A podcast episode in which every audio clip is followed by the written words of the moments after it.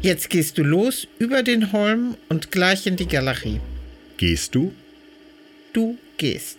Der Holm. Hier sind die meisten Menschen. Und was tun sie hier? Einkaufen? Nein. Shoppen. Was ist eigentlich der Unterschied? Na, einkaufen ist das, was ich brauche, meist Lebensmittel. Und shoppen. Das ist auch so gucken, was ich kaufen könnte. Jetzt in die Galerie. Achtung, Maskenpflicht.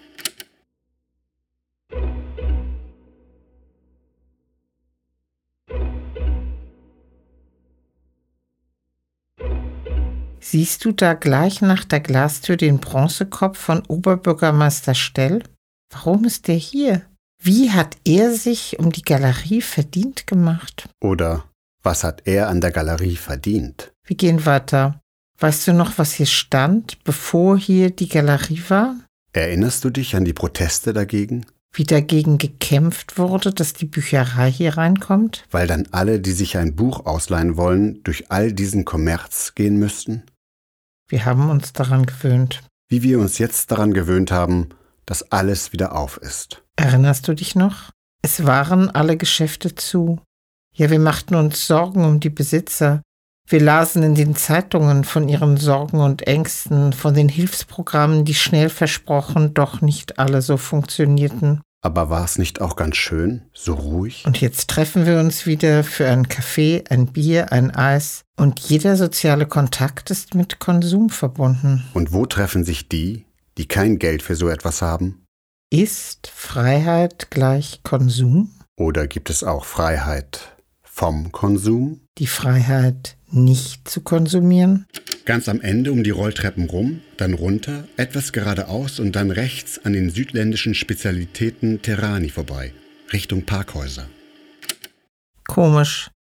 Hier gibt es keine Straßennamen mehr. Wir können nur Geschäfte nennen, um den Weg zu beschreiben.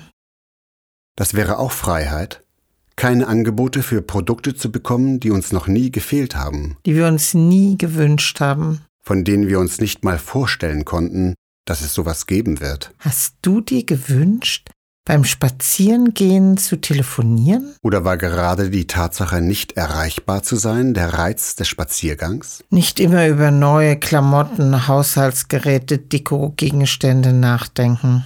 Nicht unsere Persönlichkeit in Produkten ausdrücken, Jetzt nach rechts und auf die Tür zu. nicht unsere Identität als Style zu definieren, Und dann alle diese Dinge aufzubewahren, zu pflegen und wieder zu entsorgen. Wie viel Lebenszeit ist dadurch gebunden, dass wir uns mit Dingen beschäftigen? Wie viel Lebenszeit ist dadurch gebunden, dass wir uns auch noch mit Dingen beschäftigen, die wir brauchen könnten, sollten, müssten?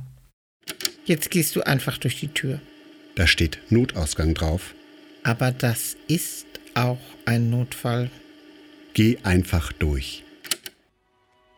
Das ist quasi die Rückseite des Konsums.